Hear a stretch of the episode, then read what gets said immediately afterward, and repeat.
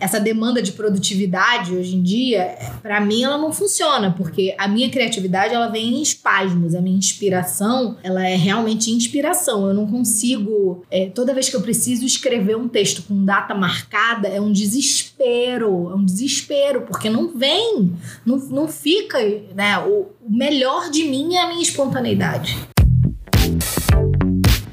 Olá! Depois de duas semanas de abstinência de episódio, que eu sei que você tava aí, onde elas estão? Se cuidando, porque carnaval é assunto sério, a gente tem que se cuidar, tem que se divertir com um pouquinho de droga, um pouquinho de salada. Esse episódio de hoje é muito especial, é com a Mariana Xavier, uma atriz que fala muito de autoestima nas redes sociais, uma mulher que a gente teve o prazer de absorver na nossa trajetória, na nossa vida. A gente trabalhou nas redes sociais. É, com roteiro, com gestão, com cocriação em 2022 e Mari ficou com a gente na vida, o que é maravilhoso. Seguiu, seguiu como amiga. Seguiu como amiga e daí ela topou falar com a gente sobre impacto nas redes sociais, basicamente. Mas a gente falou bastante de autoestima, de pressão estética, uhum.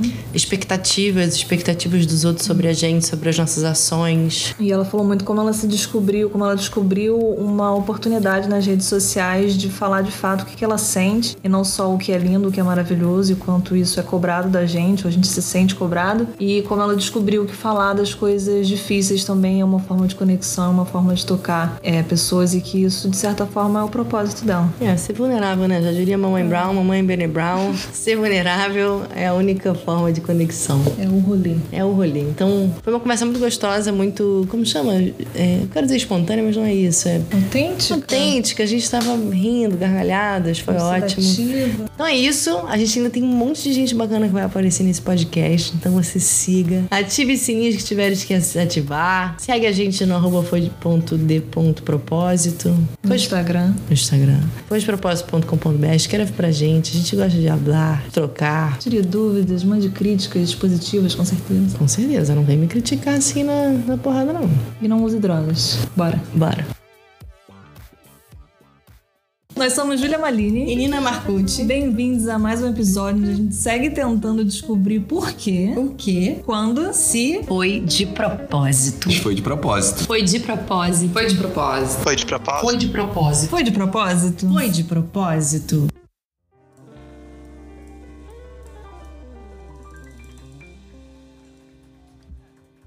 E aí, Mari, como é que você chega hoje? Como é que você tá? Como é que eu chego? Ai, um turbilhão de emoções. Eu acho que vai ser, inclusive, muito apropriado pro tema, né? Porque é isso, não tem como falar de, de autoestima sem acolher altos e baixos, assim. Então é isso, eu chego mexida com os acontecimentos da minha vida, mas feliz de estar aqui com vocês e de poder compartilhar os, os meus processos ao longo desses anos todos é, aprendendo sobre mim, compartilhando esses aprendizados para que outras pessoas também possam refletir sobre as suas próprias trajetórias. Falando em trajetória, conta pra gente como é que você chegou até aqui na sua vida. Nossa senhora, bom, eu sempre fui uma, uma parecidinha da estrela, né? Desde criança. Descobri muito cedo que queria ser atriz. Comecei a fazer teatro com 9 anos de idade. É até engraçado falar isso porque muita gente acha que eu surgi no Minha Mama Peça, né? Uhum. Tipo, que eu tava lá andando pela rua sem fazer nada para ninguém e de repente apareceu Paulo Gustavo vestido de fada madrinha, apontou uma varinha e falou: Você será a nova estrela do cinema nacional. Uhum. e não foi bem assim. Tinha uma longa trajetória aí, uma trajetória de bastante resistência. Eu falo que eu fui muito mais encorajada a desistir do que a persistir. Eu venho de uma família que não tem artistas, é uma família de profissões muito tradicionais, assim, então todo mundo achava que eu era louca de querer ser atriz, né? Como assim? Vai morrer de fome? Tão inteligente, vai ser atriz? Que desperdício, né? Enfim, um monte de preconceitos enraizados sobre a profissão. E eu acho que eu sou uma privilegiada de ter descoberto desde cedo o que, que eu queria, né? E claro que eu tive muitos hiatos aí, mas fiz teatro desde cedo, depois épocas eu parei, depois fui pressionada pela sociedade acabei indo fazer faculdade de publicidade. E aí larguei indo pro sétimo período, fui taxada de louca de novo. Como assim você não vai terminar? Falta tão pouco. Não me arrependo de ter terminado, mas também não me arrependo de ter estudado publicidade. Eu acho que o fato de hoje ser não só uma atriz, mas uma boa comunicadora tem muito a ver com todas essas, todos esses passos que existiram na minha trajetória. Eu acho que hoje eu tenho, por conta da publicidade, né, não só de ter estudado, mas de ter chegado a trabalhar na área, é, eu acho que isso me deu uma visão de mundo e de mercado bastante diferenciada em relação a grande parte das atrizes, né? Muitas acabam ficando reféns de seus empresários. Uhum. É, e eu tenho um outro tipo de relação com o João, que trabalha comigo há muito tempo, né? A gente tem uma visão de mundo muito parecida, então é muito legal. Acaba tendo mais, mais poder de, de fazer estratégias sobre a sua própria carreira, né? E como usar essa imagem. Agora, o lance de virar ícone de autoestima foi algo absolutamente não programado, né? Eu passei por uma mudança muito grande no meu corpo, né? Eu falo que hoje eu falo com muita propriedade sobre a coisa da autoestima e contra essa ditadura da magreza, porque eu sou vítima dela, né? Eu tomei todas as porcarias que você imaginar para emagrecer, todas, todas. É, dos meus 18 até os meus 26 anos, foi assim uma, uma luta louca com, contra a balança e com um monte de médicos bizarros que não estavam nem aí para minha saúde. Realmente era só receita, receita, receita. Uhum. Até o momento que eu percebi que eu tava fazendo muito mal para minha saúde. E resolvi olhar para esse processo de uma outra maneira, assim. E aí acabou acontecendo isso, né? Tipo, eu tive que aprender a lidar com um novo corpo. E aí foi acontecendo de eu ir falando sobre isso e entrando nesse lugar que eu jamais planejei, né? De jeito nenhum. Mas toca, né? Quando as pessoas falam de vida real.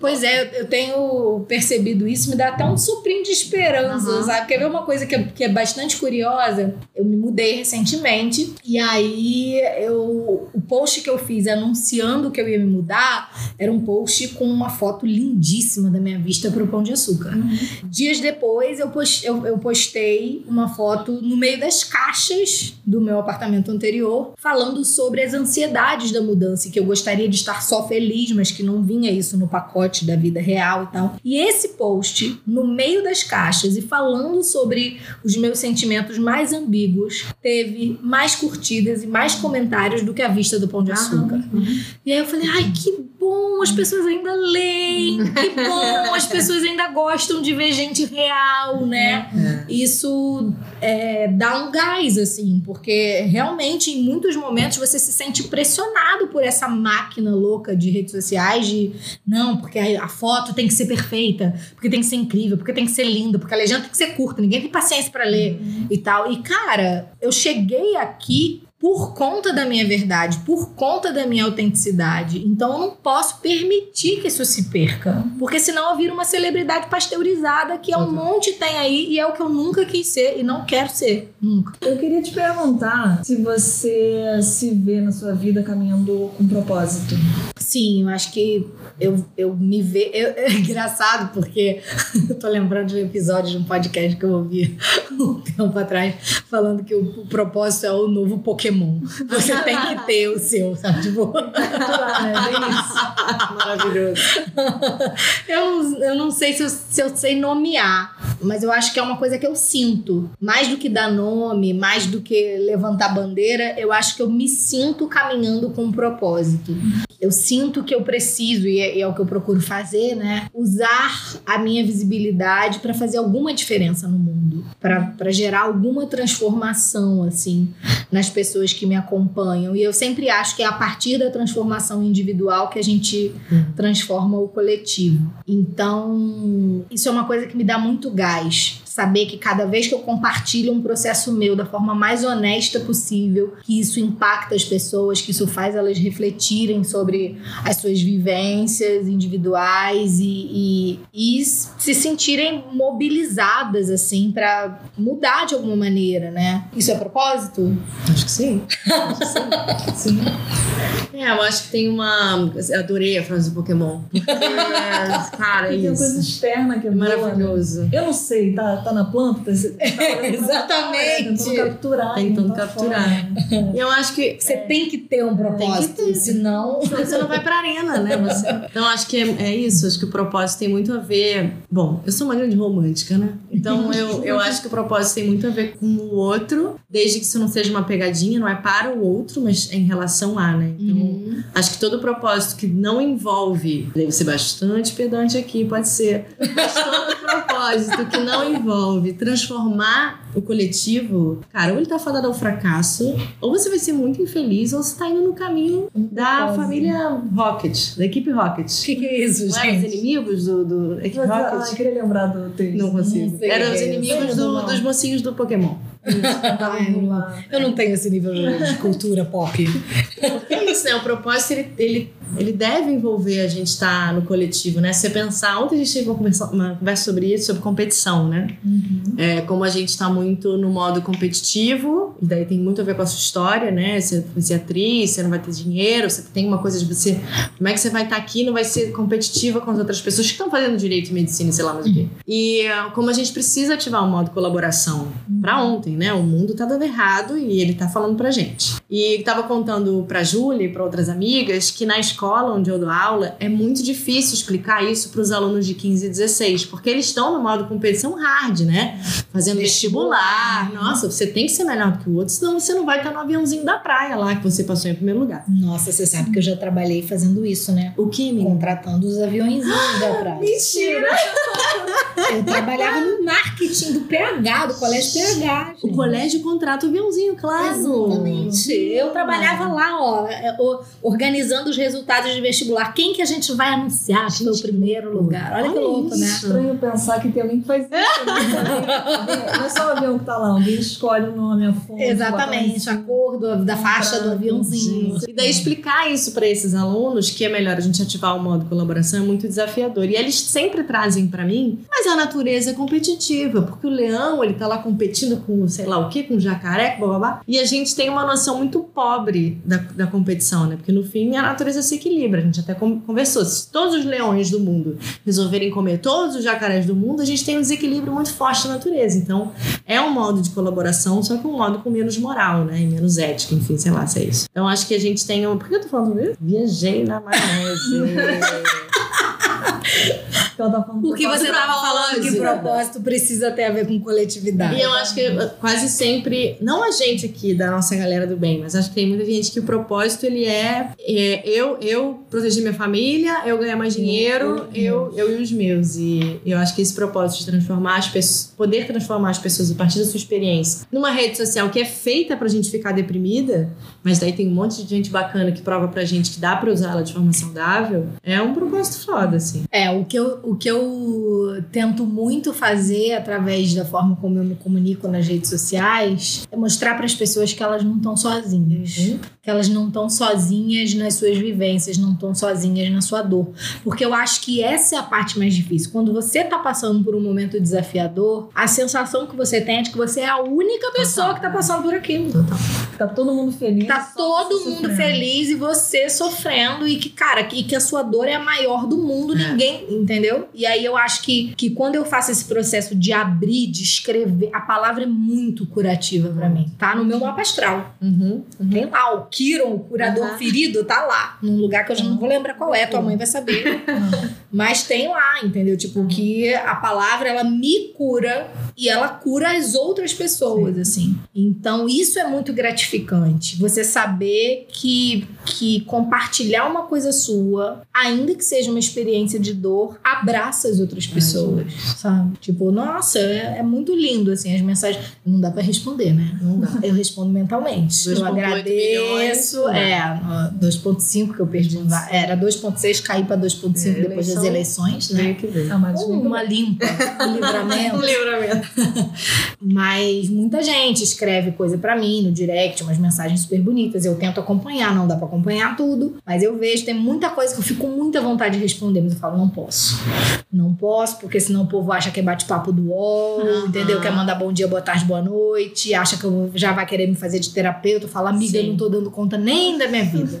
então, isso, isso é uma coisa também que, que eu tenho que encontrar esse limite. Falar assim, cara, botar na minha cabeça, botar o uniforme da Mulher Maravilha pra lavar uhum. e pensar assim, Mariana, o que você pode fazer, você já está fazendo. Quando você escreve um texto falando sem, sem papa na língua, falando da forma mais honesta possível, isso já é a ajuda que você pode dar para as pessoas.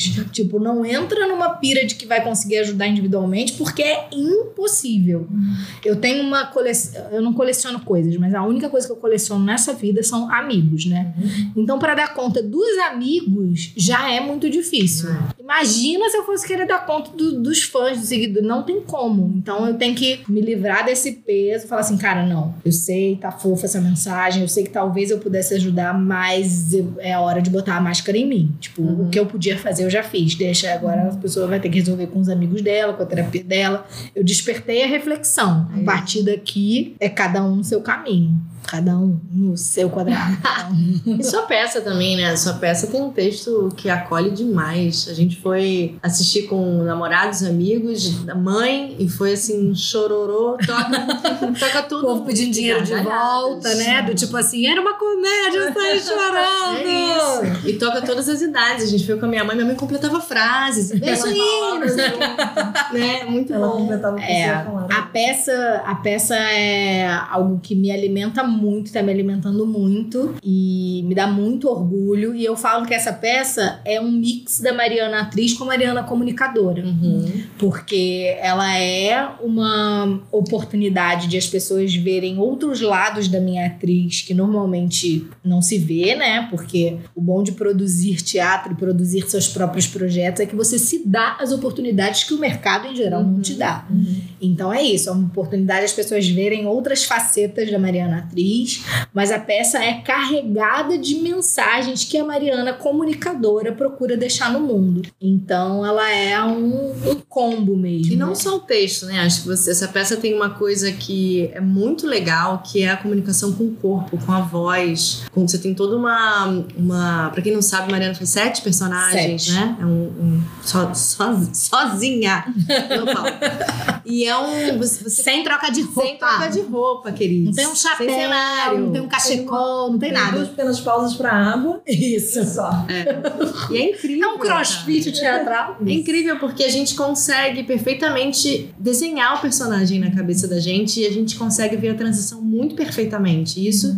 Isso é comunicação pura, né? Para além do texto. E a gente sai de lá pensando em milhões de coisas, assim. Nossa. E é uma peça legal. que tem isso mesmo. Ela fica reverberando nas é. pessoas por um tempo. Uhum. E eu percebo que isso costuma ser uma característica das coisas que eu faço, né? Tipo, a pessoa lê um texto meu quando eu tô mais inspirada. E é, e é complicado, porque essa demanda de produtividade hoje em dia, para mim, ela não funciona. Porque a minha criatividade, ela vem em espasmos. A minha inspiração, ela é realmente inspiração. Eu não consigo. É, toda vez que eu preciso escrever um texto com data marcada, é um desespero.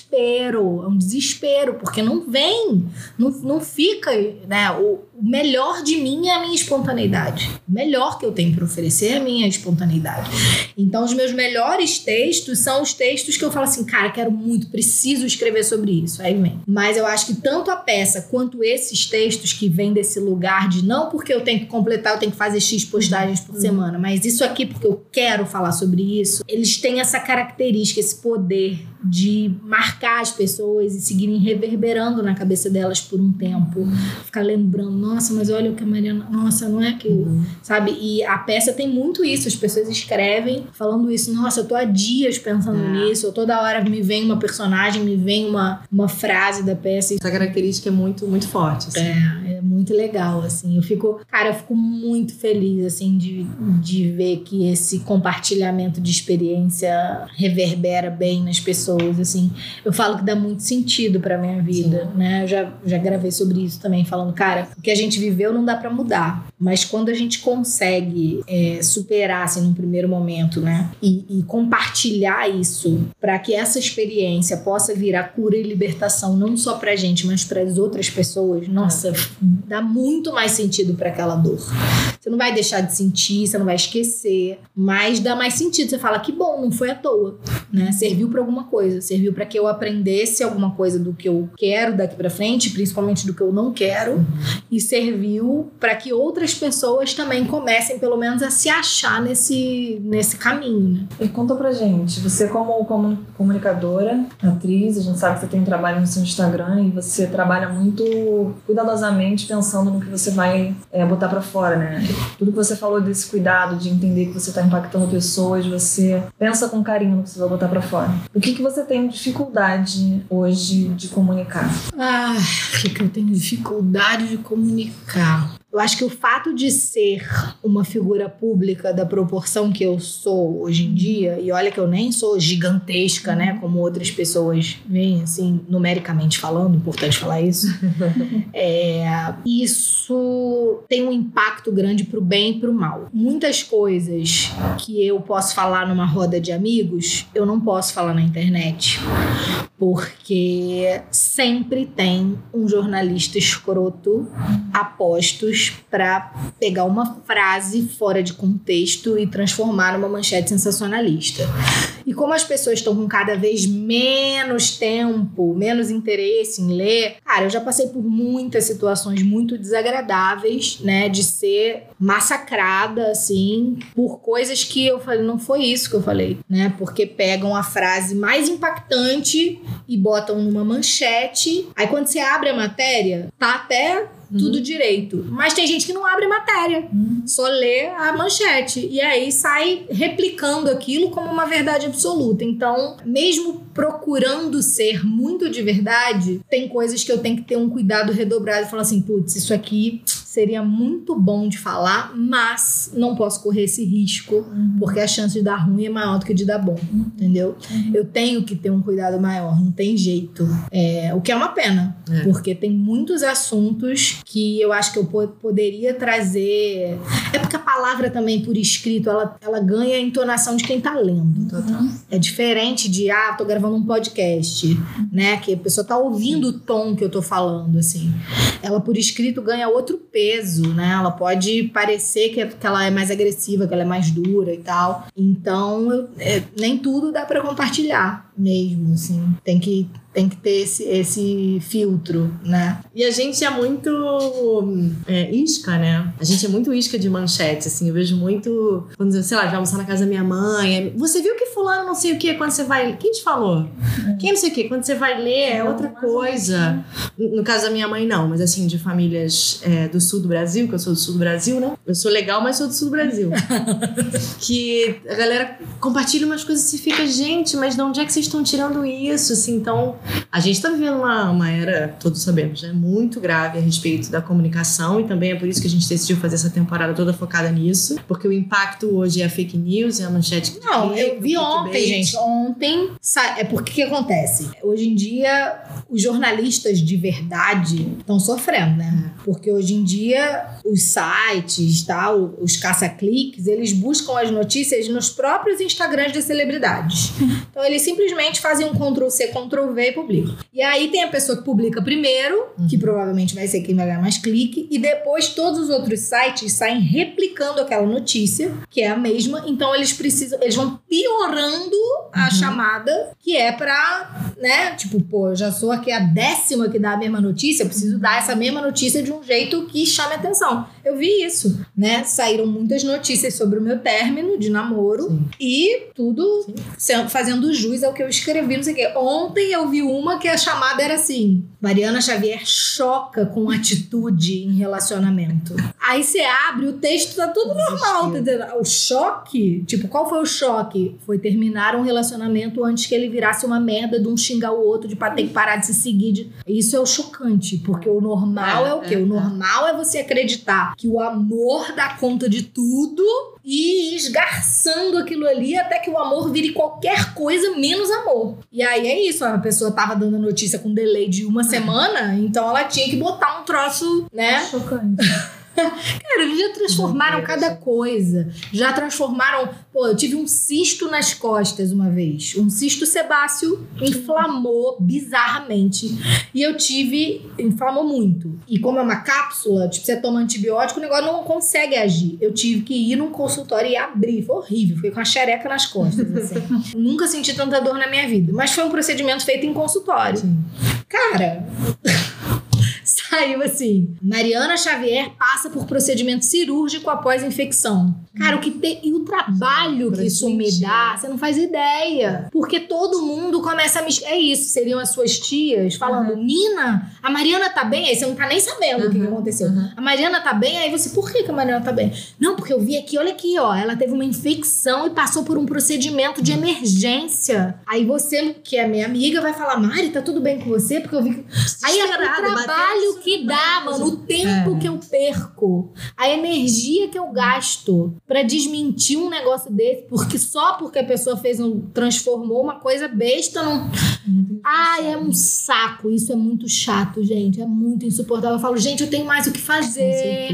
Sabe? E isso dá muita preguiça. E é uma coisa que eu tenho que administrar, porque é isso. Às vezes as notícias bizarras vêm de onde você menos espera. De repente você fala, o quê? Sabe assim? Aí fala, ai, caramba, jura que eu vou ter que ficar explicando. Ah, ah que saco, cheio de coisa pra fazer aqui. Sabe? Isso é, o, é o, o ônus pesado da, da fama. É hora de trabalho que não é paga. né? Nossa, cara, insuportável, sabe? Um negócio que. E é muito complicado. Cara, o, lá na peça, no primeiro fim de semana, o bate-papo foi com o Raul Santiago Uhum. e com o André Trigueiro. Foi maravilhoso. E aí, cara, o Raul tava falando assim, tipo, imagina o, o cara faz um trabalho social incrível, genial, assim, dedica a vida dele a, a melhorar a, a vida da comunidade dele, do Complexo do Alemão. Porra, imagina o que, que é, de repente, esse cara ter que gastar o tempo e a energia que ele gasta pro bem, ele tem que ficar gastando pra desmentir fake news bizarras, sabe? É muito Não, escroto, muita cara. gente se ferra mesmo. Mesmo, mesmo, mesmo, mesmo. Perde oportunidade. Sabe? É muito surreal. Aí uma coisa que eu, que eu falo sempre, também tem vídeo sobre isso, que é essa coisa que a gente precisa ter consciência de que todos nós somos influenciadores. Total. Antes de existir rede social, a gente já era influenciador, sabe? O que a gente fala, a forma como a gente se comporta, ela influencia quem tá ao nosso redor.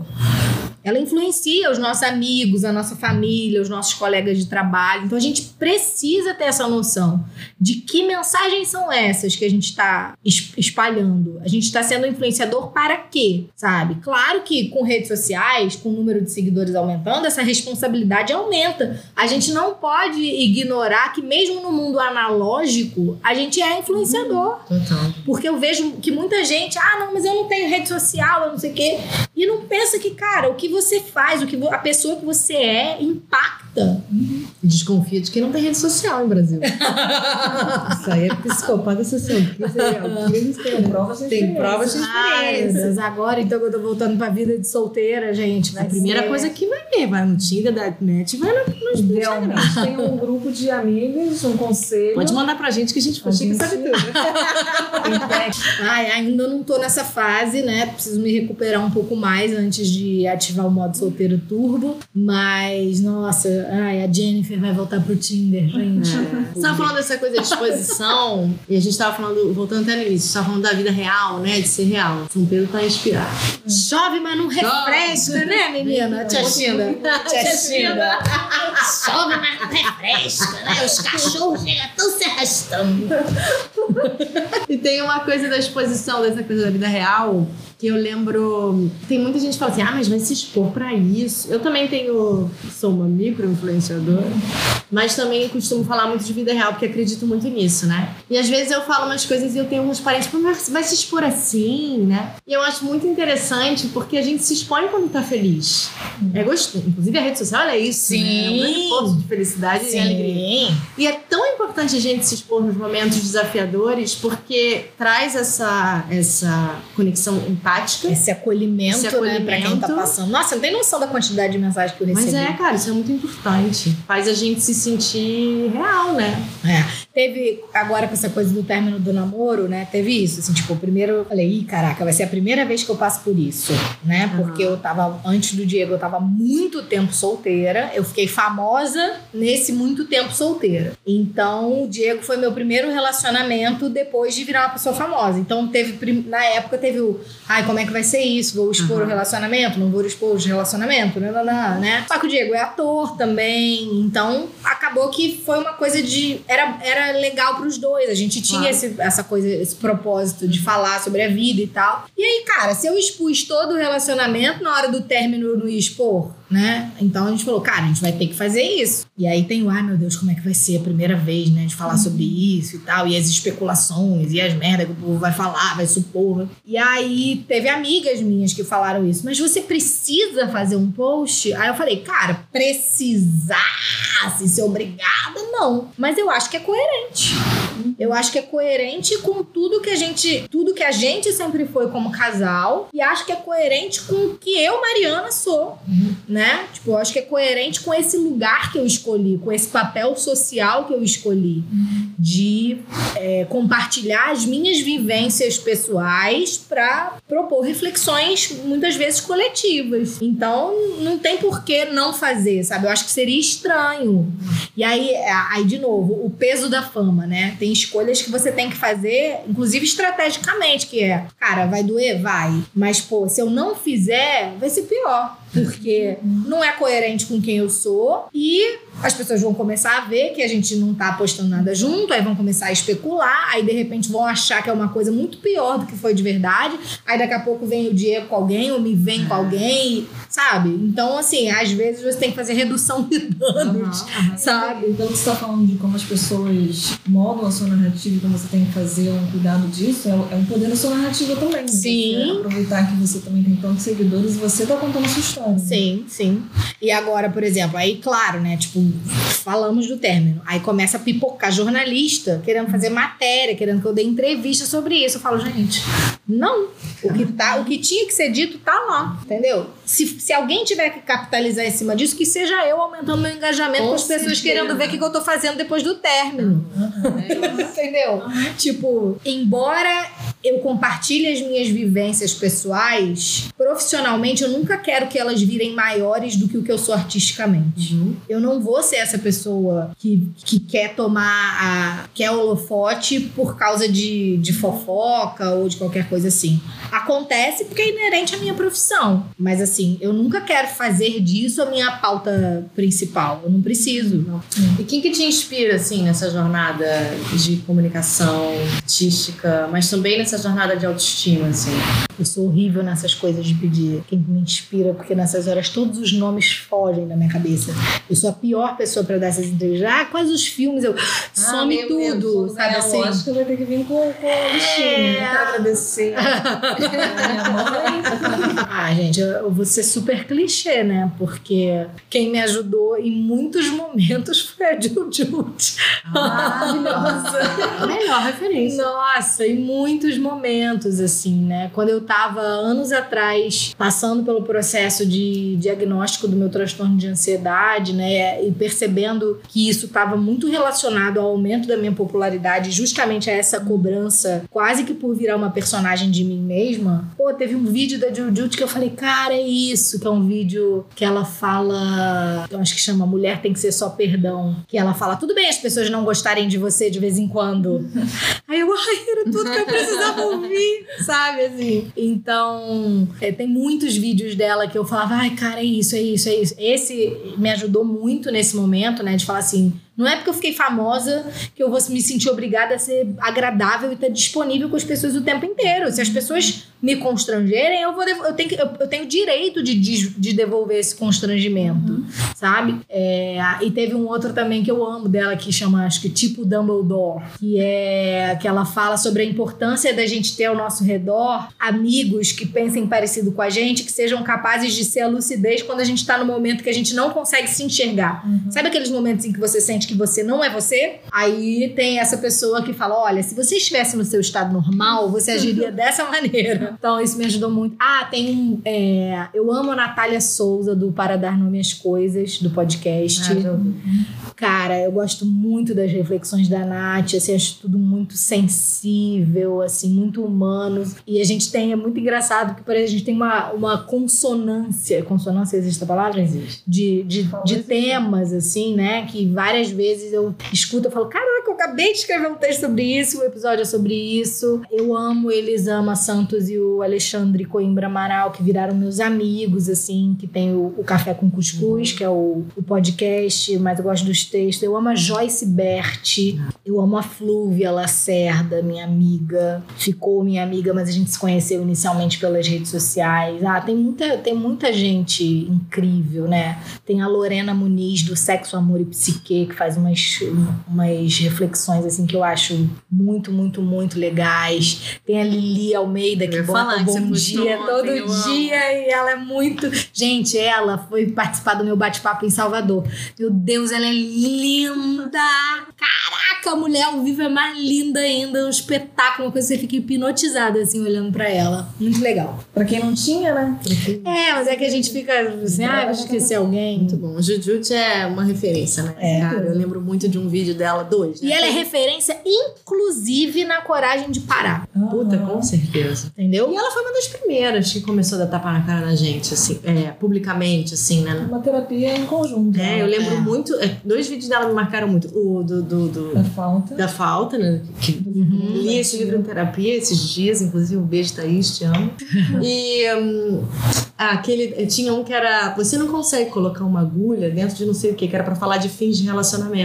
Se você não tá conseguindo colocar agulha, não lembro qual era o, a, a analogia, mas se você não consegue colocar agulha em tal lugar, significa que não tá cabendo e você não tá cabendo nessa relação. E eu tava num momento de término que eu não tava conseguindo entender por que, que eu queria terminar, o que que tava acontecendo. Eu vi esse vídeo. Ah. É, a, Nata, a Nath do Paradando Minhas Coisas tem uma frase que eu amo, que é isso: foi guia do meu relacionamento e, e virou guia do fim também. Uhum. Que é: o amor é uma casa grande onde a gente cabe por inteiro. Lindo. Se você precisa se esticar ou se espremer tem alguma coisa errada, né?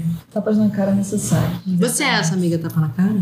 Super. Super, né? Super. Eu tenho tanto a aprender com esse tipo de amiga. O que você é? Eu sou maravilhosa. Aquela que não tem espelho né? É a primeira que vira e fala, amiga, isso? Ah, pelo amor de Deus. Nossa, né? eu sou super, eu sou Dizuit total. Dizuit é a personagem central da minha peça. É. Para quem não viu, só lamento, só mas é isso. É, eu sou super. Desde, desde sempre, assim. Cara, eu, eu, tenho amigos que são amigos de longa data. Sabe aqueles amigos que você pode ficar um tempão sem falar, mas aí quando você encontra parece que foi ontem. Tem esse nível de intimidade. Eu tenho esses amigos e que me ligam, surgem do nada. Eu falo, ih, lá vem. aí a pessoa surge e fala assim: estou precisando de um sermão seu. Ah, que delícia. É esse nível de, de é coisa. Demais, estou né? precisando de um sermão seu. Ih, lá é, um sermão com amor não tem. Sermão, sabe não, e precisa, gente. E amizade para mim é isso. Amigo que passa pano para você em tudo tá errado. Inclusive, Fred Nicasso vai tomar meia dúzia de tapa na cara quando sair no BBB. É, Sabe? É amigo que, que ai, acha que tá tudo lindo. Não, eu acho que amigo de verdade é aquele que vai falar: Oi, tá vendo essa feridinha aqui, querido? Olha pra isso aqui. É, é. Sabe? Eu acho que é necessário, eu acho que isso é, isso é cuidado também, sabe? Conta pra gente, daqui a um ano, quando a gente sentar nessa mesa de novo pra gravar mais um episódio, o que, que você vai estar tá contando pra gente que aconteceu no, no ano que passou. Ih, menina! eu sou ruim de fazer essas projeções, mas nessa pergunta Isso é tem coisa pra. É, não, mas aqui já tem coisas pra acontecer, né? Tá no meu mapa. tá no meu mapa que esse é um ano para a minha carreira ser lançada ao alto como um foguete. E que não é mesmo pra ter ninguém nem nada me segurando. É isso. Então, eu acho que daqui a um ano, se tudo seguir o fluxo que está se encaminhando, talvez eu esteja tendo ainda mais dificuldade de lidar com a fama. Maravilhoso. Credo que delícia. né? Credo, que delícia, exatamente. Mas é isso. É engraçado, eu nunca fui essa pessoa. Um ano tá tranquilo, mas quando as pessoas me perguntam assim: ah, como você se imagina daqui a 10 anos? Eu falo, amor, eu não me Desespero. imagino. Eu não faço isso. Eu nunca fui essa pessoa de ter metas longínquas, sabe? Nunca fui mesmo. Eu sempre fui muito de, cara, vou fazer o melhor. Antes do Carpe Diem virar moda, eu já era a pessoa do Carpe Diem.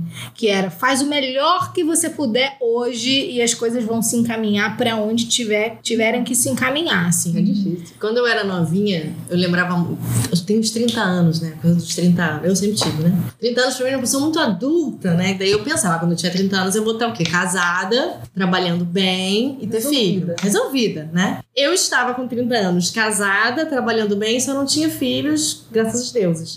E tava muito infeliz, muito infeliz. Burnout, relacionamento abusivo, todas as coisas que você puder. Desde, desde essa reflexão que eu tive, eu tenho muita dificuldade de olhar para o futuro, porque eu penso assim, cara, e a, a vida da gente é tão boa, graças aos deuses e a gente, que, cara, vai dar tudo certo. A gente vai chegar onde a gente tem que chegar. A gente tá trabalhando bastante no presente para chegar bem daqui a um ano, para ter conforto financeiro, com certeza, para realizar sonho. Mas os, os meus sonhos, daí acho que falo também um pouco pela Júlia, porque a gente fala muito sobre isso, eles são muito presentes, assim, sabe? Eles são muito curto prazo. Uhum. Porque a vida muda tanto e é tão bom poder abraçar as mudanças da vida, né? Eu fui uns anos atrás, não lembro exatamente quando, talvez 2019, antes da pandemia, né? Eu e meu irmão fomos ver uma palestra do Leandro Carnal. Isso. Ai, sensacional.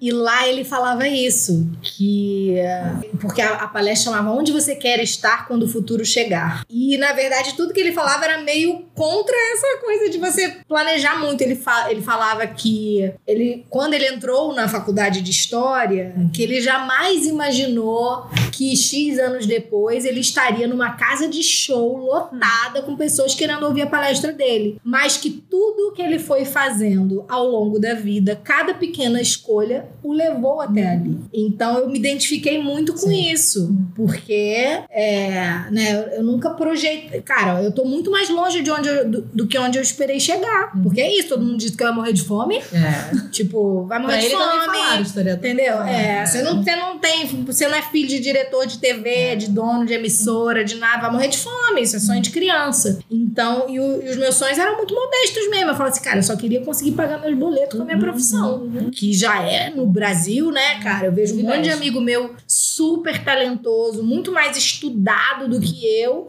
e suando pra conseguir pagar o básico. Então, eu- era isso. Eu falava assim, cara, se eu conseguir pagar minhas contas, ter uma vida minimamente confortável fazendo o que eu gosto, já tô muito no lucro. E, cara, hoje eu tô muito além disso. Hoje eu moro num lugar muito melhor do que eu imaginava morar. Hoje eu posso viajar pra onde eu quiser. Hoje eu posso comer no restaurante que eu quiser. Então, se tem funcionado assim, deixa eu seguir assim, sabe? Eu não quero. Claro, tem coisas que eu ainda quero realizar, né? Tipo, ah, é, por exemplo, eu ainda tenho vontade de fazer um grande musical. É, eu tenho muita vontade de fazer um trabalho de época, uma casa das sete mulheres, assim, né? passar esse calor do Rio de Janeiro com as roupas, é, de fazer uma vilã, sabe? Tem coisas assim que eu tenho vontade de fazer, mas eu não fico perseguindo isso a qualquer custo. Eu vou a britadeira, eu tô abrindo os espaços fora da comédia, eu vou, eu vou indo, sabe? Eu vou indo. Mas eu acho que o mais importante é realmente não me perder da minha essência, não esquecer. Ah, As pessoas falam sobre medo, né? Ah, que medo? Qual é o seu medo? Qual é o seu maior medo? Aí eu falo: meu maior medo é esquecer de onde eu vim e me tornar uma pessoa da qual me envergonho, sabe? Então o que eu sempre tento me conectar é. O que, que me fez chegar até aqui? Quem é essa pessoa porque eu quero continuar sendo, assim. Isso é uma coisa que me deixa muito feliz, porque eu tenho muitas amizades muito antigas. E o que eu mais escuto e me deixa orgulhosa desses meus amigos é, cara, você é exatamente. Assim, exatamente, né? Sim. Tipo, muito entre aspas. A gente muda, Sim. óbvio. Pelo amor de Deus. Mudem. É, mudem, mudem, a gente tem direito. Mas tô dizendo assim, a essência não mudou, sabe? Assim, tipo. Os valores. É, ah, você não virou outra pessoa porque você ficou famosa, sabe? E isso é uma coisa que, que me orgulha bastante, assim. Então eu, eu vou seguindo o fluxo, seguindo o fluxo. E, me acost... e, e eu gosto de manter muito meu pé no chão, assim, de fazer as coisas sem achar que a fama ou que o dinheiro vão durar pra sempre. Eu acho que esse que é o perigo, né? É você acreditar tanto nisso que se a vida mudar, você não saiba mais viver de outra maneira. Então, assim, eu ando de metrô. As pessoas, mas por que, que você Uhum. anda de metrô? Você não precisa andar de metrô. Você tem dinheiro. Não é questão de ter dinheiro. Eu gosto. Tem coisas que eu gosto de continuar fazendo. Porque elas me lembram da minha humanidade, sabe? E fora que eu não vejo sentido. Não é porque eu tenho dinheiro que eu vou rasgar o dinheiro. Se eu vou aqui pra casa das meninas gravar e o metrô é em frente, eu vou vir de outro jeito. Por quê? Gente, eu não, não é porque eu tenho dinheiro que eu vou ficar no trânsito. Exatamente. Mais rápido de metrô. Exatamente, entendeu? Essa coisa de meta tem muita dificuldade também de projetar. É, mas recentemente a gente tem feito isso toda. Todo, gente, parece que a gente se conhece há 50 anos. A gente se conhece há E você? É, há Dois meses. É. Mas todo final de ano a gente tem feito esse exercício. É muito engraçado voltar no, de olhar para o ano, o que, que é, quais são as metas. E no fim do ano é, é- regra, assim, 70% eu esqueci fazer curso de cerâmica. Eu, quando, é por que eu queria fazer curso de cerâmica? Mas eu acho que é um norte muito, muito relevante, assim. É bom para fazer você caminhar e permitir que... É quase como se, assim, eu me preparei para uma coisa, mas eu posso mudar de caminho, sabe? Eu sinto falta para não estagnar. Sim. Então, a dureza da- dessas metas é ruim, mas como norte é- ajuda como propósito, ajuda. É. O, já que eu falei da Natália, tem um episódio recente da Natália que ela fala sobre isso, sobre a diferença entre sustentação e rigidez. Uhum. Né? Que uma coisa é você sustentar as coisas e outra coisa é você ser rígido ao ponto de não quebrar, né? Uhum. Tentando resistir a uma mudança a qualquer preço, assim. Então eu acho que é isso. É, é- acho que tudo bem ter meta, desde que você tenha consciência de que ela pode mudar, de que você pode precisar recalcular a rota. Eu acho que a, a rigidez excessiva com a gente, a gente acaba caindo justamente no que a gente estava falando aqui, da, da produtividade, não sei o quê, do, que tem que ter a meta, que tem que seguir. Cara, não tem que nada. Você pode tudo, você não tem que nada. Inclusive nas relações que você não sustenta mais, nos trabalhos que você não sustenta mais, você tá ali se esforçando porque tem que. A gente perdeu um pouco a capacidade de ser resiliente, né? Eu tenho pensado tanto nisso, assim. Você falou isso agora. A gente tem um milhão de amigas que estão presas em trabalhos difíceis. Tem certa capacidade financeira pra lidar com isso, mas tem muito medo, e é isso. Entendemos perfeitamente. Já tive muito também. Também. Mas acho que tem uma coisa, a gente. E tá nos relacionamentos, né? A gente é muito. Será que a gente vai ser cancelada? Será que as nossas amigas vão cancelar? A gente é agora? muito contra relacionamento aberto, dentro isso, do que a gente sim. conhece, porque eu tenho visto cada vez mais relações que estão fadadas ao fracasso, que já fracassaram abrindo, e na verdade existe uma falta de resiliência da gente lidar, da gente sustentar isso aqui, né? Nem que seja a sustentação, seja o fim. Uma amizade colorida, existem tantas oportunidades aí. E eu acho que a gente perdeu um pouco a capacidade, e daí tô dando uma volta porque você falou de produtividade, a gente tá tão conectado ao algoritmo e tão conectada a alguma coisa que alguém tem que dizer pra mim que eu tenho que fazer no trabalho, a relação monogâmica, ela segue uma cartilha que ninguém contou, mas a gente finge que é essa e a gente não se propõe a mudar a cartilha da relação mon- monogâmica, nesse exemplo. Ou mudar o nosso trabalho, ou mudar o algoritmo, ou sei lá o quê, que a gente tá tão condicionado a isso que a gente perdeu a capacidade de trazer soluções para as questões de forma inovadora. E daí inovadora não é um Shell de inovação, é um é como eu tô me sentindo, né? As relações são muito isso, assim. Eu vejo as pessoas. Às vezes a gente fala, tá, mas o que é uma relação monogâmica pra você? E a pessoa te explica fala, mas a minha avó tinha essa relação, minha linda.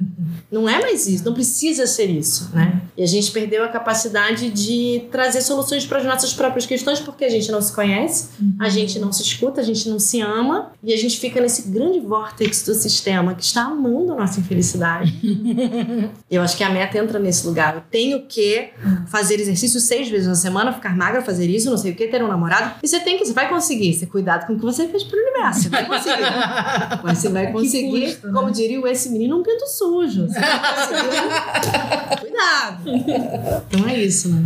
É, eu acho que recalcular a rota é, é sempre importante. A gente saber que a gente tem essa possibilidade.